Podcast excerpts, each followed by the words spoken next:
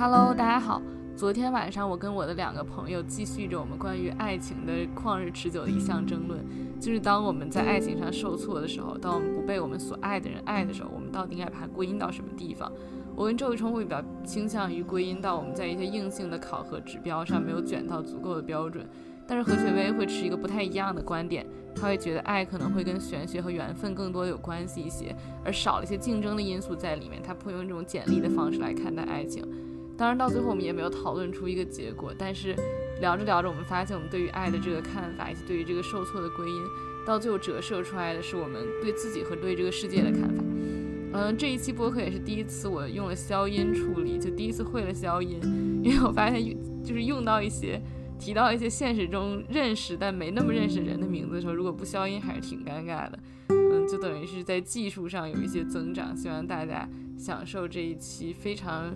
吵闹，经常会互相抢话的聊天，然后新年快乐。太搞笑了，跟你们说话，我真的不敢相信咱们能说出能说的话来。我跟周雨冲这边的这个观点就很，就是一以贯之，我们就是简历逻辑，就是你越牛越多人爱你，所以说有 什么屁呀？没人爱你，就是因为你不够强，所以你就卷。跟我们做题家一以贯之，就是你只要努力，你就能行。所以说，你如果不行，还是因为你不够努力。而且就是一 些客观上面的，比如说谁不喜欢你，可能就是因为，比如说你学历差一点，或者你什么鼻子不够高，可能真的就是这种，就是很客观的事情。嗯嗯，你们两个就就像没有被人爱过一样。哎，其实不一定是像，可能就是没有。就是我理解，这是一个推销你的过程。你为什么会觉得你和别人不一样？你是怎么定义你自己的？不会是说我是清本北京本地人，然后有车有房，但我觉得可生三胎，能力比你写的那个强了一万倍。你写完你写的那一段写了那么长之后，我觉得剩下世界上可能还有百分之二十的人是符合你那个要求的。在王佳琪那十个字，全世界只有百分之零点零零零一的人符合那个要求。哪十个字？三五年生仨吗？还是什么？不会吧？不是，是你那个清本北京户口。我我觉得问题在于，如果你想要的就是可以被那个清本，然后北京本地人，你想被这种东西框定住的人，那那你可能就需要展露这样的特点。不会吧？那你们两个早就应该去陌上花开了呀。在控制变量的情况之下，你是亲本北京本地人，跟你是亲本呃这二本的，然后不是北京本地人，肯定是后前者来的，让你成功的概率更高一点。就是无论怎么样，我就 先努力卷着呗。就是我觉得，就是你你是清本，然后北京本地人，你有这些客观上的好的，让你在陌上花开可以被疯狂的去这个相亲的这些特质。和你，你有那些其他的你认为独特的那些特质，就他两个之间不太矛盾。嗯嗯。但是我而且，但在这个前提下，后者会那独特特质到底是什么？因为我觉得清北北京人真的挺独特的。我觉得是，就是那些客观评价体系之外的定义你你自己比较独特的点的那个特质。哎呀，我懂了，何雪薇就是在说你笑起来很好看这种，就是纯粹 personal 的东西嘛。你有点恶我觉得。但是我感觉是，我觉得问题在于，真正体现独特性的，一定是要在说完这些特质之后，可以把其他的多数人都筛选掉，才具有独特性。就因为就我理解，这是独特性的定义。就如果不满足这一条件，就不能称之为独特性。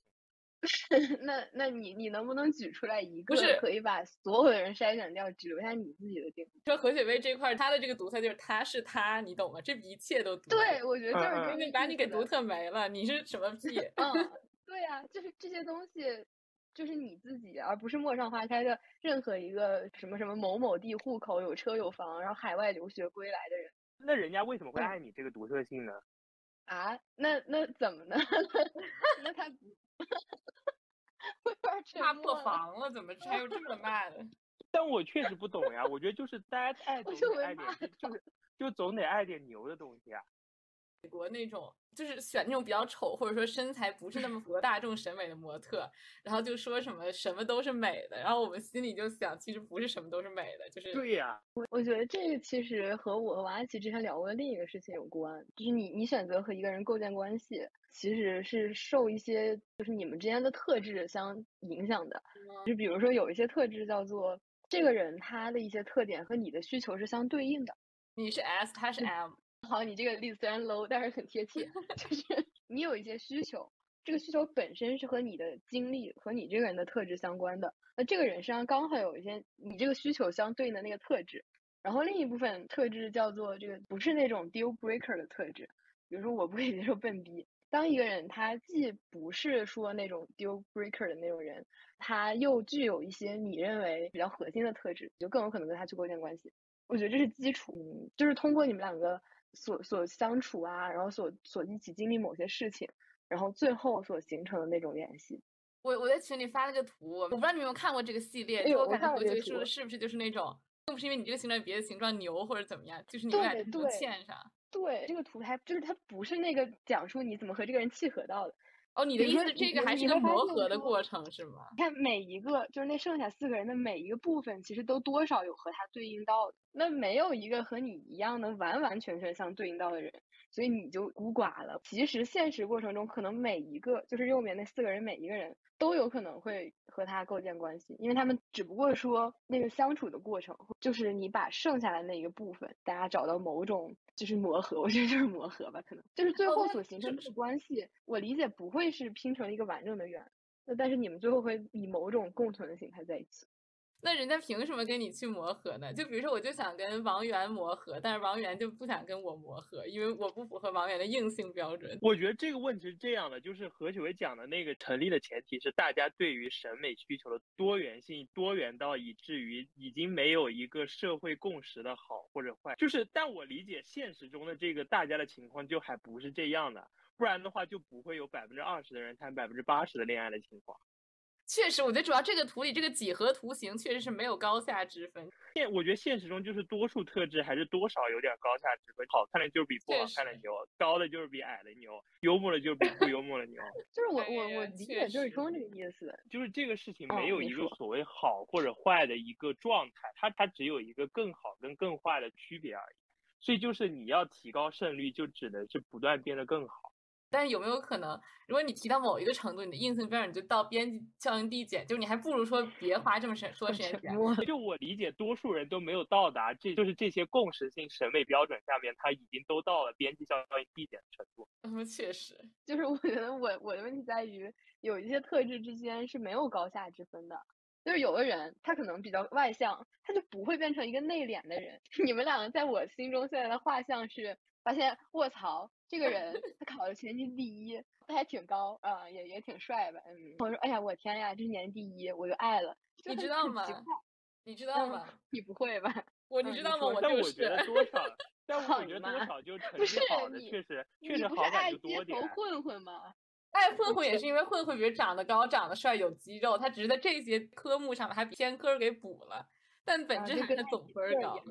但是你们选朋友也会这样吗？就是会觉得说，哎，对，我觉得很奇怪，我选朋友就不会这样，为什么呢？我想想，我第一反应特别傻逼，理由就是朋友也不会跟你一辈，而且你可以有很多朋友，所以你就不会做朋友这么高的标准。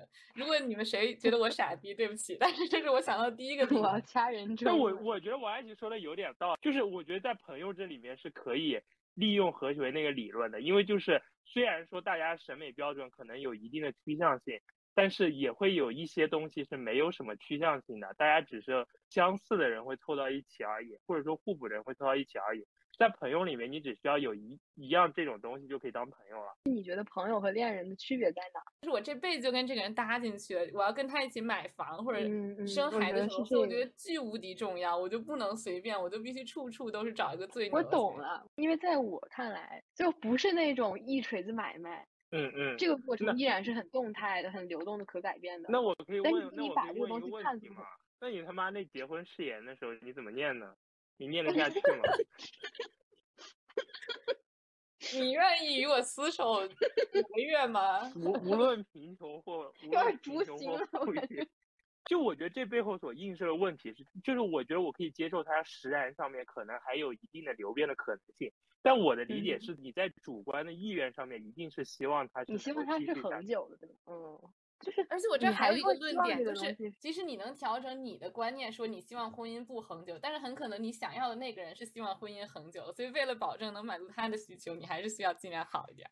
不是，我喜欢他，但我未必就是为了要。和他构建什么关系啊？我就是我理解这是一个嵌套的过程，你懂吗？就是他的标准和我契合，本身也在我的标准之中。如果这个人的标准，我觉得这有点阿 Q 了。对呀，不是不是这个就喜欢的意思，是你们对于这个关系的定义和你选择人的那个标准，如果本身就是不一致。举个例子，假如说某某就喜欢国奖大佬，但我不是，那我不会说为了让他喜欢我，然后来把我自己变成那样的人，因为我就不是那样的人。我也那你看到最后你怎么办呢？那你就不就最后就没了？你你不就是要接受这种可能性吗？你们以为你们把自己卷成那样就一定会有人爱吗？那至少多一点可能性吧。就是你通过这样的方式去获得的那种爱，就是相当于你获得了某某的爱。我觉得这个是没有意义。不是，但我觉得在这里边，就某某那种人有点不正常。但是就是正常的，像我跟王阿奇这样的人，可能多少就多数人都会有点爱这种特质。漂亮成功呗，确实。是你要努力的做一个你接受的评价体系下更好的人，和你认为正是一些你觉得很特别的、很重要的特质，使得你被爱，这两个事情之间是不矛盾的。确实有可能有人爱你，就是既因为是，比如说你满足他的硬性标准，也因为他正好喜欢你的特质，那这种时候确实很好。但是我就是感觉不存在一种，就别人不爱你是因为你满足他的硬性标准，但是不正好踩他的特质点上，我觉得不存在这种情况。就如果别人不爱你，一定是因为他你的某种硬性标准没有达到他的。比如说他不爱我，那我就可以通过卷我的硬性标准，无论怎么样，就我一定卷到他爱我。反正我是这么想的。对，我觉得问题在于我们的归因不一样。就我会觉得说，如果某些人不喜欢我，可能会是因为这个人他就爱这个这个这个军训四点零。但是也有一种可能性是他喜欢的人的类型和我就不一样。那这个情况下，就是我再怎么卷也没有什么意义。就是我的理解是，就是这所有东西都可以归因为分不够。那我问你就是你怎么提分的问题，可以通过。那我问你，假如一个女生她喜欢打篮球的，并且愿意去坐过山车的，哎，那你这个有点针对了，有点针对了。对，那你这个时候觉得说分儿不够，所以你你要去做这些事情是吗？不是，问你直接问他，他喜欢的女的要跟他同居养狗，他怎么办？哎，对呀。哎，你说说这。喜欢狗比不喜欢狗分高呗？那周启忠说说，你要不要提提这个？就分高这件事情，在剩下的你要提分就会有多种方法。要不你如果能接受狗，那养狗提分；那或者就是你从其他地方你再牛一点，把这分补回来。对，就是有的分数是无论如何可以补到别的上面，就有东西是通用货币。比如说，虽然你不能养狗或者你不能坐过山车，但你突然成为世界首富，这时候对他来说养狗就不会很重要，他就说算了吧，那我不养狗了。就是或者你突然变成易烊千玺，他就说算了，那咱们就别坐过山车了。通用货币是一定可以补的，因为它就是它的它可以补哦，我懂了，我懂你的意思，就是我懂了。就，无论怎么样，只要你卷有一些东西你不确定，对对，就是但你有了通用货币，你就不管怎么说，你都可以。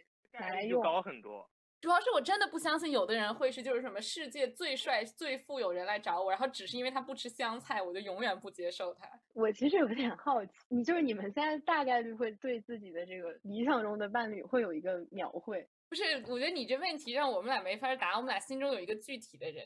对呀，我觉得问题不就是这样吗？就是当你进入到具体的问题里的时候，你会发现是那些具体的人、具体的特质组成了这个人啊，不会听到说一个答案叫做。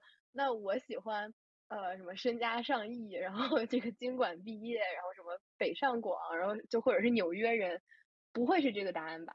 不是，但我的理解是这样子，觉得在我跟王佳琪的这套框架之下，你不能说出一个具体的东西，有一。一部分原因是因为其实并没有一个强制性的要求，就在我们这里有很多东西是可以互换的，去互相抵消的东西。我觉得周雨冲这个说法有点耍赖皮，一切都是流变的。即便正常的具体的人，他的特质其实不会是这样的，但我们依然觉得这个方法是有效的。就我的理解是在你去开始选择的时候，一定是选择在你那里分最高的。我问你一个问题，现在有一个所谓的在那个打分评价体系下，呃，比 分更高的人。那这个时候你会喜欢那个人了吗？就那个分，它的绝对意义是出现在两个完全陌生的人的基础之上，那个评价是有绝对的效力的。但在你跟你有一定的接触之后，它会产生一定的摩擦，它会导致那个分数的排名不再具有绝对的效力。哎，对啊，所以你的那个所谓的那个分数那个排名，只是在你的那个空想中才会存在吧？不会有一个任何现实的人的现实状况。我觉得之所以有摩擦，难道不是因为最开始那个人是第一吗？有点像马里奥赛车里面，如果你第一局得第一，你第二轮就可以以第一名的身份开场。就在静态状况下的选择是打分，这个分数是他在你这一套评价标准之下的分数。再往下之后，当进入动态之后，除了这个静态的分数，还要加上一个你跟他认识程度所带来的，对对对对对，抛弃这段关系所带来的一个惩罚的一个函数，就是其他人的分数一定要在原来基础上再能够去抵消这部分惩罚函数带来的效应，你才会去选择那个新的人。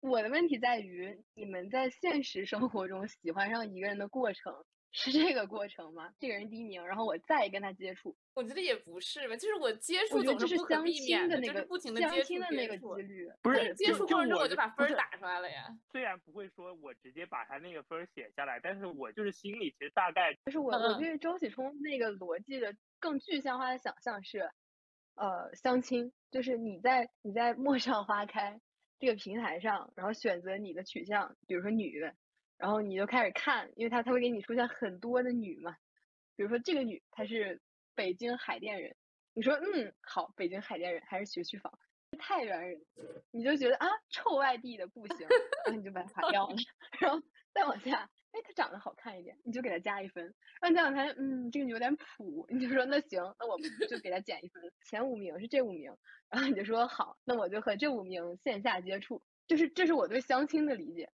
就就我觉得，说嗯实话，就是你那个描述的是一个快速的筛选的过程，但我觉得就是现实中可能只是比那个相对来说来的慢一些。对，我觉得，而且现实生活中那个分数更复杂一点，就是有些你没法直接写上去特质，就是比如幽默感，你就没法有些。东西，有些东西你没办法通过那个快速的筛选就发现，所以你会在你认识的人中去慢慢的去被通过跟他接触，会获得一些新的信息，这些信息可以帮助你做贝叶斯调整，去去去去算出在你的这个预估之下，他期望的那个那个那个指标的分数大概是多少。就大概是一个这样的过程，但当然不是在在表格上面把它写出来，但心理上大概会是一个这样调整的过程，我觉得这没有问题。是我又没声了，还是何雪薇破防了？不是我沉默 了，就是我我觉得就周伟冲这个讲法，像有点太，就是我觉得其中有点诡辩的成分。就是虽然你可以说是一切都打分，但是如果你这个打分机制就是已经具体到你把很多非常小的东西都放进，比如说，就是比如说我懂了，就是那个垃圾桶，就是那个叫什么垃圾桶模型，就你把一切变量都扔进去，这玩意儿就没屁用。对对，然后这时候啊你其实就已经变回何雪薇那个模型了，只是你套着你这个模型的幌子。过你就在那搁这儿藏了一不是我，层。我觉得是这样子的，就是这么回事。我这个模型可能是就是在真实大家的决策过程中，大家会有无数的变量，这个变量你无法把它全部挑出来。但是就我觉得是两回事，一件事情是这个模型是我对于大家这个构建关系过程的一个模型化的描述。再往下的过程中，是由此所得出的方法论的问题，就是在这些很在在这些每个人都有的杂乱无章的这些打分的方法跟打分的这些指标里面，你不可能知道每个人的打分具体是怎么样的，但是有一些对于全社会来说相对共性的打分，你如果能够在这些打分上面对自己做出提高，是有助于你提高你在未来求偶中的胜率的。简单点抽象的话，就有点像一个 OS 回归模型，什么什么什么什么什么？对吧？就是回归啊，就是就是你在跑一个回归啊。挑，就你至少挑出其中一部分你可以做归因和可以做改变的东西，然后这些东西的改变至少能够在一定程度上提高你现在的状态。我说你就是在跑回归呗，就是不对呀、对呀、对吧？就是你你怎么选那个变量，就是你要去看大家的论文，那相关性很高，我觉得，然后我就把它扔进去，然后最后可能再算个 R 方什么乱七八糟对对呀、然后可能有一些显著影响的变量，就是什么学历、长相、富有、户口。就就我觉得我想问你的一个问题是，如果按照你这嗯种说法，你所推导出的方法论是什么？就是你给做大家的恋爱指导是什么呢？做 做王下棋有点，的经典理论，做自己。就是我就就我想象一下，就我来我来理解是回忆一现在大伙儿想谈恋爱，那你怎么办呢？我觉得何雪薇那个东西不算是不是一个事前教你怎么谈恋爱的方法论，它是一个当比如说没有人爱你，或者说你爱人没爱你的时候，你不要 blame 自己的一个方法论。好，就是王下棋意思就是我就是阿 Q 呗，对吧不？是不是，我认真的，就是确实是人别人生不爱你，他们得解释一下这件事儿。就是来说，然后你我和周雨但彤肯定会骂自己说我但但我不够卷。理解，在就我理解这事儿就是就是一个解释性的东西，就是它只能对于一些发生的事情做出解释，而不能给出一些指导性意见的东西。它最多只能成为跟宗教一样的。我们对于爱情的理解是有偏差的，就是我会觉得这个东西确实可能跟宗教差不多，就是 就你觉得你也没法做什么东西去改变它，是吗？对，我觉得有本身它是不是一个理性的东西，然后也不是一个说可以被变量来描述的东西。就它本身在里面是有一些呃，你可以说命定论，或者说像像宗教相信这种成分在里面的东西。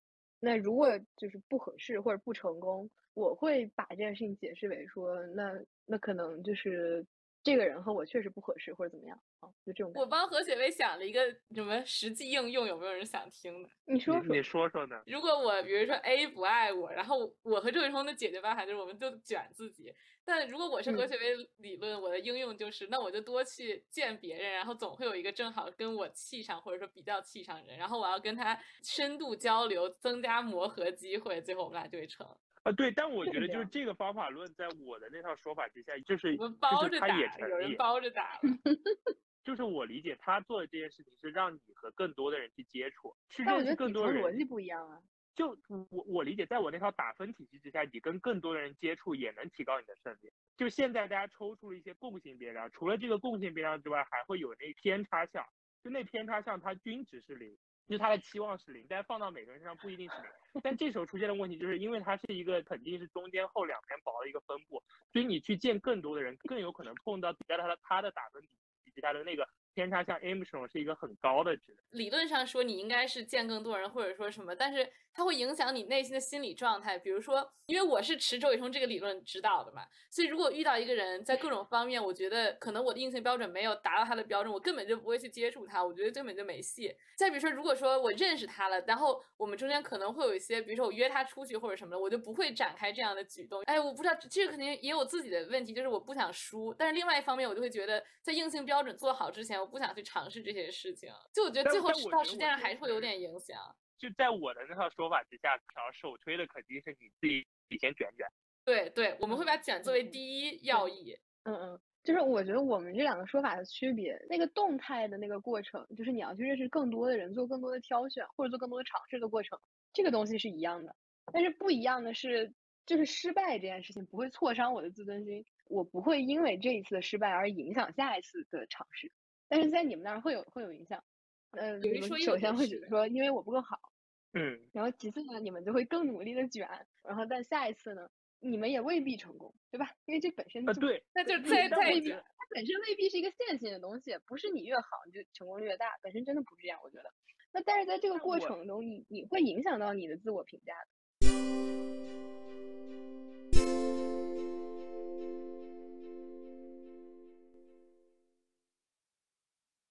就何雪薇那套归因之下，可能存在的一个问题，就是你不太再有动力去做一些新的改动。你你难道说你为了让自己变得更好的动力只有一个，叫做让别人喜欢我？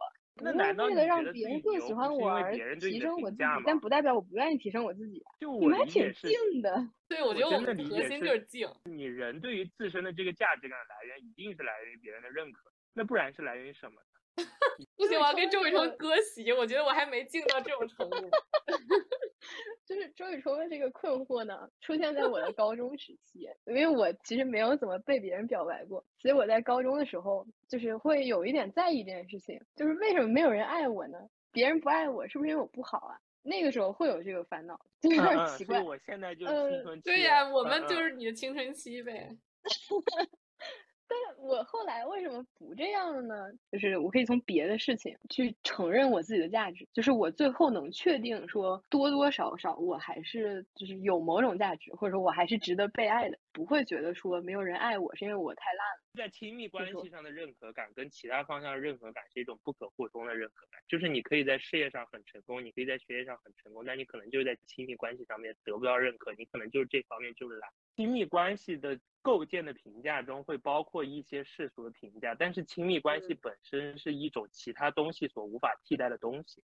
就我现在核心没有办法接受何许为那套说法的原因，就是就是为什么你可以把这些事情都归因到不是我的问题上呢？就是不是全不是我的问题，只是他不会让我觉得是我烂。我的说法之下，我也没有觉得就非得说是自己烂，就核心是自己还不够好。他妈的啊，对，就是他也不会让我觉得说我不够好，不够那个 qualified。那所以没谈成，那也不是因为我的原因，就是因为我们俩不是，就是不就适，因为不合适，就不合适不合适啊，对啊，怎么了？怎？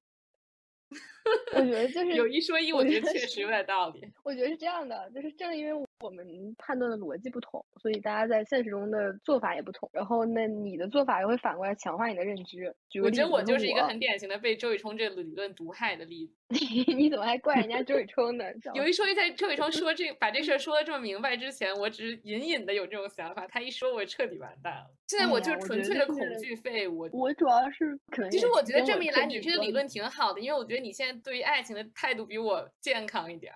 还行吧，我觉得实际上大家都没有呗，那说什么呢？其实我觉得为什么我可能会就尤其上大学以来尝试比较多，虽然都失败，但是尝试还是比较多。然后并且不太影响我尝试的这种动力，可能就是会和这个有关吧。因为我不会觉得说这件事情是一个你你好不好，或者说你够不够好才能做的事儿，而就是一个你合不合适的问题。嗯嗯。我觉得我不愿意尝试，就是因为我不愿意尝完发现自己烂。我我无法接受何许为那套归因的原因，就是我无法接受一个理论到最后不告诉你你要变得更好。OK，我懂了。太卷了，究极卷人，真的给我卷晕了。不是，我觉得周雨冲你要衡量两个事情，就是一方面这个事情可能这个理论可以给你带来激励，是一种效用；但另外一方面，它让你能接受自己，觉得挺开心，或者不是挺开心，就至少挺积极、挺健康，也是一种效用。但是就我觉得这个效用实在太像《美丽新世界》，就是告诉你很好。哦，我懂，就因为就因为我理解这种这种，他就这种说法在一定程度上是一种粉饰。不是，但我觉得你就是那种典型的东亚痛苦卷人思维，就是咬紧了牙关，然后 拒绝一切，只有痛苦才能头悬梁锥刺股那种感觉。就给你换一个沙发椅，你说不行，这是一种对现实的粉饰。其实这有一个现实反例，就是我持这个理论，但何学不持这理论，但是我也没有比何学多卷，相反，我觉得何学比我多卷。我觉得，哎，你不是胡说嘛？纯在放屁。我认为你要想证明自己正确，你必须得承认自己卷，别想了。我已经帮你讲过。我得 更卷，好吧？嗯嗯。哦，但是等会我能我能反驳这个点。比如说，你之前讲到，你除了这种为在别人眼里变得好激励之外，还有别的激励。有可能我在这些方面的激励不如你，所以我只有采取周雨冲这个理论，才能勉强让我自己跟你达到同样卷的程度。就是我已经比我自己好了，虽然我只能勉强赶上你。有点恶心了。最客观是周雨冲的理论还是帮了我，我奋斗了五十年才和自己喝咖啡。但我觉得你选哪个可能就会影响到你在其他事情上的评价，比如说你你在亲密关系上的选择，最后你要选一套自洽的，然后你你自己认可的，然后并且能让你快乐一点，选一套这样的标准。嗯，也行吧，我觉得那就是各选各喜欢的呗，也还行。嗯嗯，对，就也还行，我也不会觉得说你们两个的标准是错的或者怎么样。就像我即便这样，我也不可能在现实生活中就完完全全不去看那些大家会觉得好的那些标准。二百二百斤谢顶三本子，好，立刻对你展开热烈追求。你这个你这个博播客发出去可能会被网暴，大家说，哼，你就是搞歧视，你怎么瞧不起我们？我们听众中不会还有二百斤谢顶三本子吧？不会吧？不会，不好说，不好说。那我觉得我可能被某某这种人网暴，说我是普信女。哎，我觉得每个人都有网暴的点。对呀，行吧，周成物化女性。他他都但我觉得这个问题只是因为我是男的，如果我是女的，我今天说一切标准都物化男性。对呀，但没办法，成物化所有人，就成物化一切，包括他自己，就全给物化了。确实，其实也挺平等的。就是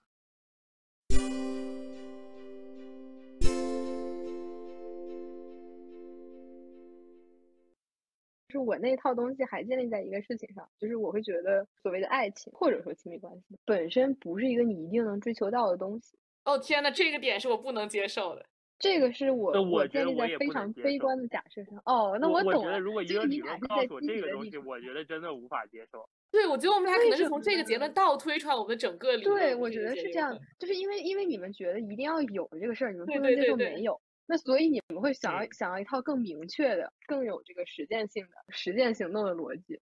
那比如说你会说，我只要我更好，我就可以怎样。但是这个话放在我这里会变成，即便你更好，你也未必能。那 那你们就就不行了呗，就破防了呗，对吧？对，我觉得一定程度上，我们构建这个理论是为了防止自己的破防。现在就是周杰伦说那个，我不能接受一个结尾不是能激励我努力的理论，太无对，我觉得是这样的。好了，现在我那在我这里就是，那所以你你会觉得说这个东西一定能找到吗？我有点不能。不是，我不是觉得他一定能找到，我是觉得球球他一定能找到吧，所以我现在是。我们两个想找的这个东西还是会有一些区别，就是我的完整的这个世界观是这样的。你要说这个所谓的 the one 或者是 soul mate 这种东西，哦，我觉得它确实可能存在，但是呢，自己能找它的可能性本身是很小的。在现实生活中，呃，大多数幸运的人啊，实际上是在最后所找到的那个人。可能就是根据你们的那个函数算出来的，就是你的现有范围内的最优解。嗯哼，嗯嗯，这个人到底是不是我认为真正意义上的那个 the one 呢？我会觉得他他不一定是。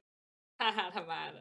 嗯，而且我我会觉得说，所谓的亲密关系，它本质上就不是说你一定要找那个 the one。首先，我不觉得有 the one，我觉得就是有 some。我觉得就是有 the better。对对对，就是 the better。那不就是现有范围内最优解？对对啊，对，所以就是你要，但是这个东西是可以随着你自己的努力，把这个 good 往一个 better 的方向去推的。那你要怎么确定我就要和这个人结婚，而不是说我在扩大范围再找一找？就你就是有一个很简单的模型，动态优化的模型，一排的那个商人，比如说都在卖橘子，知道他们的这一排商家的橘子的质量是正态分布的，然后你从第一个开始看。你看完第一个，你要不选择买，要不选择不买，你不能往回走。就是你应该在什么时候去选择买是哪一个苹果，或者买哪一个。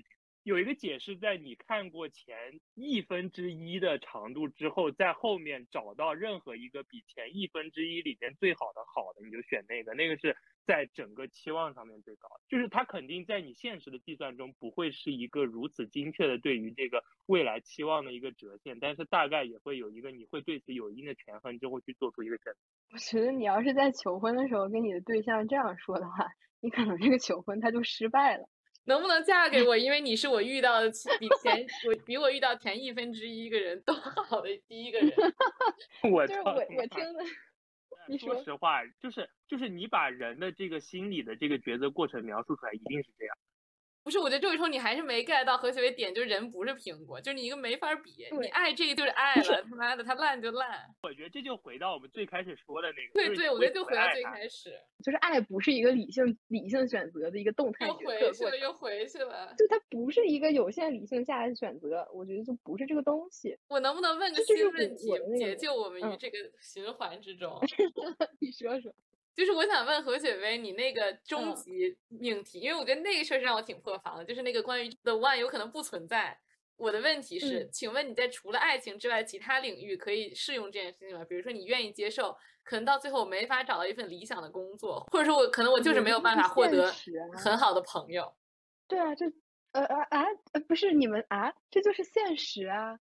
难道你们到目前为止对于这个世界的理解叫做，就是我我一定可以？就是你一定就是你可以通过努力，只要你通过努力，你一定能达到。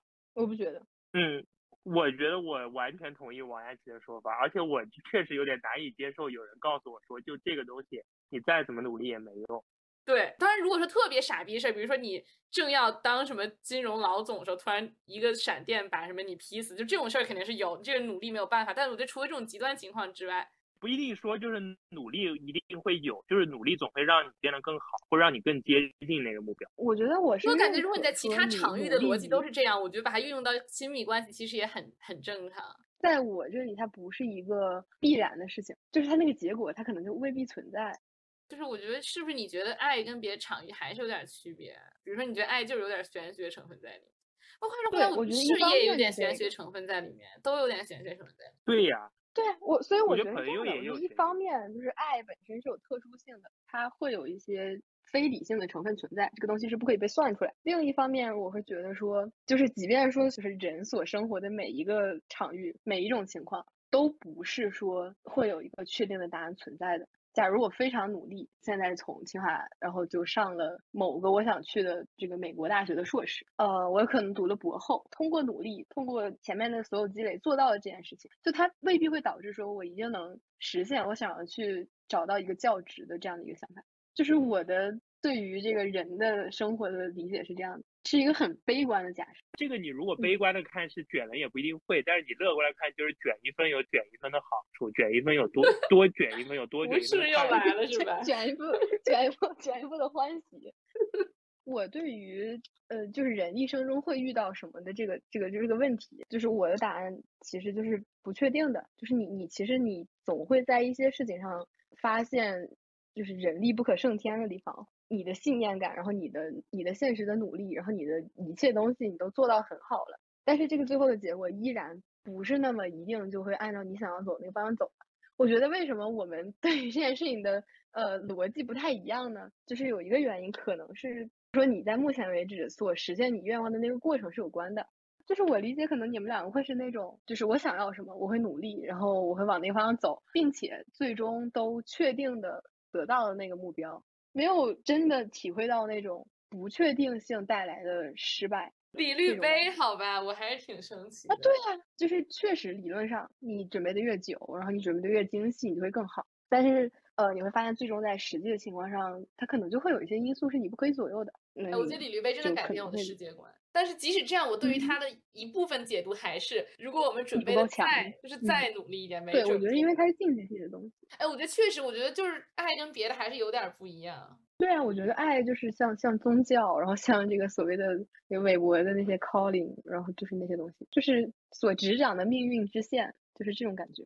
你未必能找到它，你可能到死都未必能找到它。哎，我真的不行，我真的不能接受，我到死都不能找到。我觉得还行吧，我觉得以你们两个那个逻辑，你们最后如果选择限定范围内的最优解，嗯，对，我觉得我最后会跟比前一分之一都好的第一个人结婚，这样我至少能找到一个人，我觉得也挺好，对吧？我觉得就是因为你的底层逻辑不一样，嗯，那我我本身比较悲观啊，所以我在这件事情上也依然是一个悲观的态度。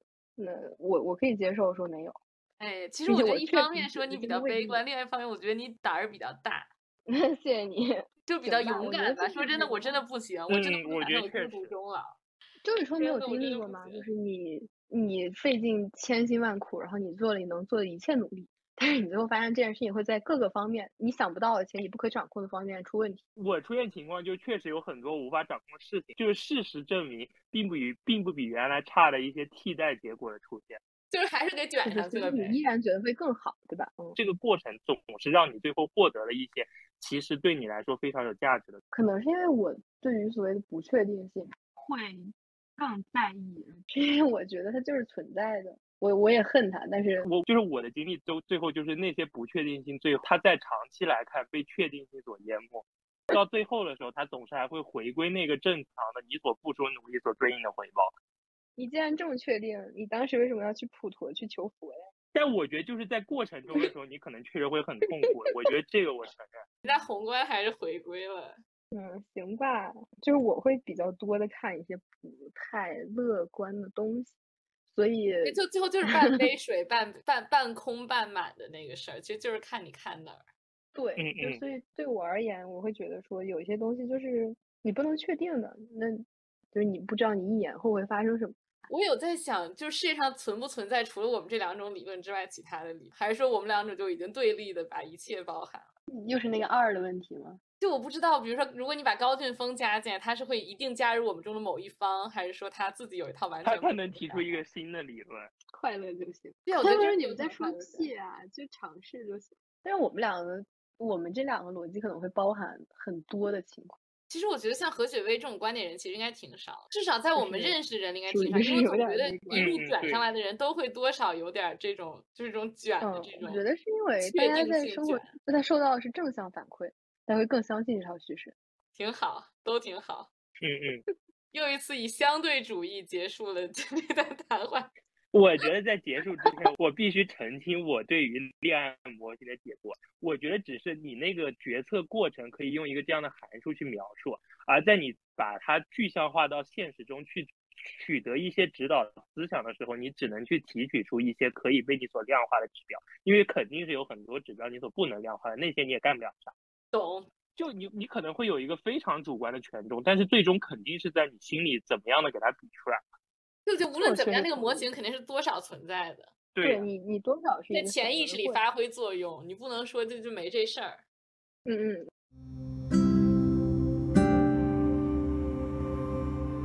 咱们在这三个单身人大大聊两小时，热烈的在岸上讨论如何游泳。祝大家祝大家新年多下水。嗯嗯。祝大家早日上岸。早日上岸太不好接受。什么呢？什么呢？太坏了，太坏了，何雪。哎，我觉得反正就就无所谓吧，就试试呗，就还行吧，还行。还行吧，结局结尾还挺光明。